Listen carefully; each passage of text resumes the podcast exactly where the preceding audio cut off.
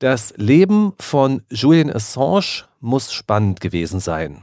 Der Wikileaks-Gründer lebte häufig aus dem Koffer, er reiste von einem Land zum anderen, von einem Kontinent in den nächsten. Er war ein gefragter Vortragsredner, große Medienhäuser interviewten ihn und er war ein überzeugter politischer Oppositioneller.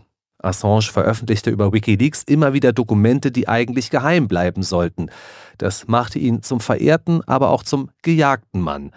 Nach Vorwürfen, die mittlerweile fallen gelassen wurden, kam Assange zunächst ins Hausarrest, dann lebte er in der Botschaft Ecuadors in London. Seit bald fünf Jahren ist er im Gefängnis. Seine Welt ist klein geworden, aus dem Weltenbummler ist ein Häftling geworden. Am Mittwoch endete die Anhörung am Londoner High Court. Mit dieser will Assange eine Berufungsverhandlung erreichen und somit die Auslieferung in die USA verhindern. Der Journalist und Prozessbeobachter Moritz Müller ist in den vergangenen Jahren immer wieder dabei gewesen und hat auch diese Anhörung begleitet. Er ist uns nun aus London zugeschaltet. Herr Müller, ich grüße Sie. Guten Tag. Die Unterstützer von Julian Assange hatten den Mittwoch rot im Kalender eingekreist, in der Hoffnung auf gute Nachrichten. Eine Entscheidung gab es nun aber nicht. Was ist der aktuelle Stand? Also am Mittwoch hatten sich ja am Ende des zweiten Verhandlungstages die beiden Richter zurückgezogen kurz beraten. Es war eigentlich vorher schon ziemlich klar, dass keine direkte Entscheidung kommen würde, weil zu viele Dokumente noch nachgereicht werden mussten von Verteidigung und Anklage. Und so haben die es jetzt auch gesagt, also als sie wieder rauskamen, dass bis zum 4. März Zeit ist, um diese Dokumente. Da geht es um die Zusicherung der USA, um das Urteil im Chelsea Manning-Prozess. Das wollen die Richter haben. Und die haben sich aber noch gar nicht geäußert, wann dann tatsächlich die Entscheidung fällt, ob dieses Berufungsverfahren stattfinden kann oder nicht. Es sieht aber so aus, dass das schon ein Zeichen ist, dass sie darüber beraten, dass es wahrscheinlich zu einer Berufungsverhandlung kommen wird. Aber wann das gesagt wird, ist nicht klar und wann die Berufungsverhandlung dann tatsächlich ist, ist noch weniger klar. Die Befürchtungen der Assange-Seite sind ja mannigfaltig. Also da geht es beispielsweise um bis zu 175 Jahre Haft in den USA oder auch die Todesstrafe wurde mal in den Raum gestellt. Jetzt sollen also weitere Dokumente vorgelegt werden mit Garantien der USA. Welche Garantien ist das Land bereit zu geben? Ja, da geht es eigentlich um die alten Garantien aus dem Jahr 2021. Da hatte ja die Bezirksrichterin die Auslieferung von Assange untersagt im Januar und dann im Oktober bei der USA Berufung eingelegt hatten gegen dieses Urteil. Da haben die dann zugesichert, dass Assange nicht speziellen administrativen Maßnahmen unterworfen wird und auch nicht in Isolationshaft kommt, in ADX Florence, in so einem speziellen Gefängnis. Das hatte nämlich die Richterin, das war deren Grund, dass er da unter Suizidgefahr stehen könnte, wenn er so eine harsche Behandlung bekommt und um diese Zusicherung wollen sich die Richter nochmal anschauen, ja. Und die Zusicherungen sind aber auch nur konditional. Da steht dann auch drin, dass sie gelten, solange der Angeklagte nichts macht, was sie selber dann dazu bringen könnte, diese Zusicherung zu umgehen oder nicht einzuhalten. Also das ist alles sehr schwammig formuliert, ja. Sie beobachten den Prozess oder die Prozesse jetzt schon seit mehreren Jahren. Beschreiben Sie uns bitte die Situation am Mittwoch am High Court. Wie war das Interesse der Medien? Wie war die Situation mit den Unterstützern von Julian Assange? Ja, das Interesse war außergewöhnlich groß. Also es waren sehr viele Unterstützer da, also auch mehr als sonst sind ja auch immer schon viele da, aber diesmal waren wirklich richtig Hunderte und laute Sprechchöre und Plakate und also das war sehr groß und dann auch der Medienandrang draußen vor dem Gericht halt Kamerateams, die ja nicht ins Gericht rein dürfen. Und dann im Gericht selber auch sehr viele Beobachter, auch von deutschen Zeitungen und englische Zeitungen. Und als hätte man das Gefühl, dass jetzt doch einigen klar geworden ist, worum es in dem Fall geht und dass man vielleicht später nicht so gesehen werden will, dass man sich nicht darum gekümmert hat oder kein Interesse gezeigt. Also hatte ich ein bisschen den Anschein, dass plötzlich jetzt in der letzten Minute das Interesse auf einmal wieder sehr groß wird. Dahinter steht ja auch ein Stück weit die Frage, ob Assange einfach vergessen wurde, ob man ihn gerne vergessen möchte. Es gibt ja etliche Medien, die auch mit ihm zusammengearbeitet haben bei Veröffentlichungen. Der Spiegel fällt mir jetzt sofort ein mit großen Titelgeschichten. Die berichten jetzt auch darüber, aber es gibt jetzt keine Kampagne, um ihn frei zu bekommen, sondern man sagt eher, er ist ein wichtiger Mensch gewesen, aber er hat halt Fehler gemacht mit der Veröffentlichung von Namen.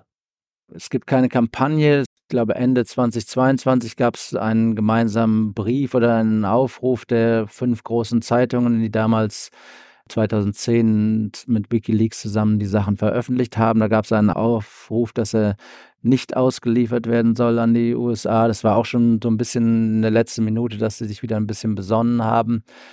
Das ist halt diese Mischung gewesen aus diesen schwedischen Vergewaltigungsvorwürfen oder sexuelle Belästigungsvorwürfen.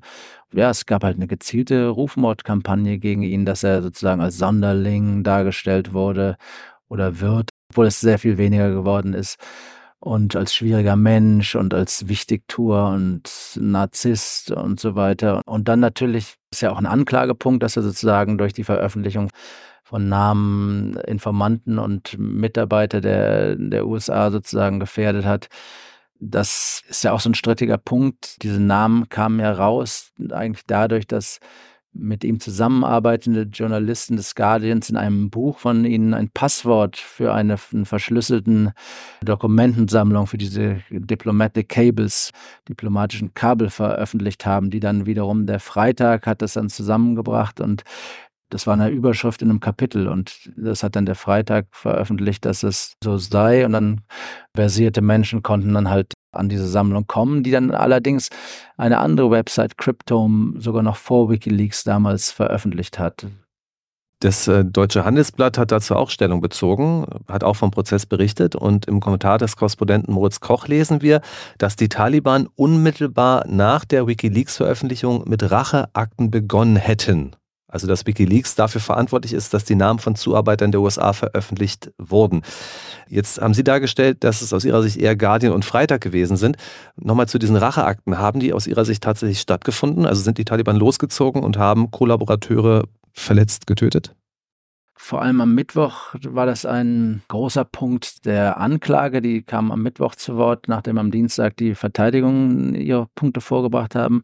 Da kam überhaupt nichts davon, dass die Taliban gezielt direkt danach Leute sozusagen verfolgt hätten. Da war dann davon die Rede, dass Leute ihr Land verlassen mussten oder Menschen ihre Wohnung verlassen mussten aber auch ohne Individuen zu nennen. Die wird dann immer gesagt, ja, wir können keine Individuen nennen, weil ja dann wiederum Namen genannt werden. Aber da gibt es ja auch Techniken vor Gericht, dass sie sozusagen den Richtern diese Namen nennen könnten, ohne dass sie an die Öffentlichkeit gelangen. Und das ist nicht geschehen. Und in dem Chelsea Manning-Prozess vor jetzt über zehn Jahren hat ja ein US-amerikanischer General sogar ausgesagt, dass es keine definitiven Belege gebe, dass Menschen gefährdet wurden. Das ist eine sehr schwierige Sache, muss man halt abwägen. Es gibt keine definitiven Beweise dafür und die haben die USA auch jetzt am Mittwoch nicht vorbringen können. Einige Argumente der Vereinigten Staaten haben Sie bereits geschildert. Wie hat die Verteidigung argumentiert, jetzt das Berufungsverfahren erneut aufzunehmen?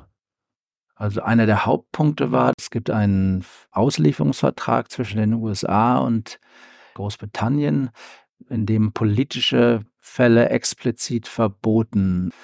Interessanterweise hat dieser Paragraph 4 des Auslieferungsvertrages es nicht geschafft in das entsprechende britische Gesetz von 2003. Also da ist diese politischen Fälle sind dann nicht unterbunden in dem Gesetz selber. Und Verteidigung hat da argumentiert, dass er nicht drin steht, aber es im Vertrag doch drin steht. Und in 154 anderen Ländern, mit denen Verträge bestehen, ist diese politische Exklusion, also da existiert die. Und dass eben in dem USA-Vertrag nicht drinsteht, heißt nicht, dass es da nicht gilt. Also dass sozusagen, wenn man Präzedenzrecht anwendet, dann müsste das auch in diesem Fall stattfinden. Die offizielle Begründung, warum das nicht ins Gesetz geschafft hat, ist, dass man gewalttätigen Terroristen nicht erlauben wollte, sich auf politische Taten zu berufen und somit ihre Auslieferung zu verhindern. Da hat aber die Verteidigung auch dazu gesagt, dass man halt Gewaltverbrechen von diesen politischen Sachen wieder ausnehmen könnte. Das war einer der Hauptpunkte. Und dann ein zentraler Punkt war auch, dass die USA nicht wirklich zusichern können, dass Assange nicht die Todesstrafe droht. Also für die Anklagepunkte, die es jetzt gibt, würde sie ihm nicht drohen, aber es ist nicht richtig klar.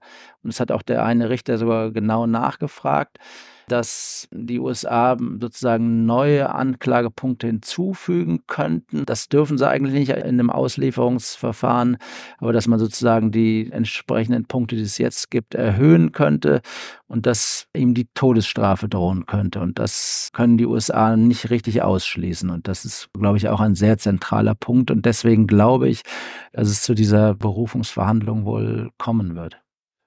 Es gäbe ja auch eine ganz andere Möglichkeit für Präsident Biden oder auch einen möglichen Präsidenten Trump. Begnadigung beziehungsweise einfach keine weitere Strafverfolgung mehr. Wäre das in der Macht des US-Präsidenten? Und von wem von den beiden erwarten Sie so etwas? Es wäre in der Macht, also ich glaube, der Präsident könnte einfach den Generalstaatsanwalt ähm, anweisen, den Fall niederzulegen und dann wäre Julian Assange sofort frei.